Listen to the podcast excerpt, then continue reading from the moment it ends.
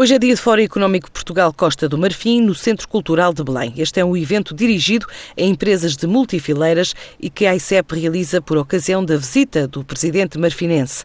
A ideia é debater parcerias estratégicas e os desafios para os empresários. Também dar a conhecer oportunidades de mercado e que dinâmica podem ganhar as relações comerciais já existentes entre os dois países.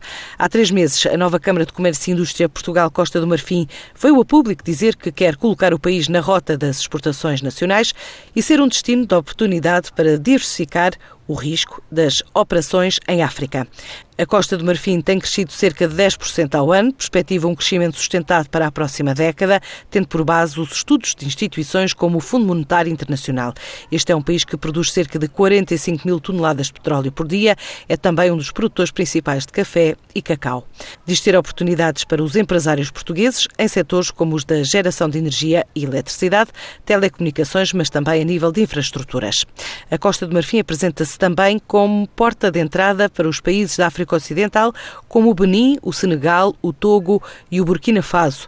Nesta altura, estão instaladas no país 149 empresas portuguesas, é o registro de 2015, contra as cerca de 80 assinaladas em 2011.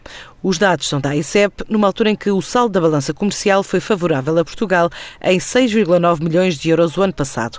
As exportações para este país africano atingiram os 35 milhões e meio de euros.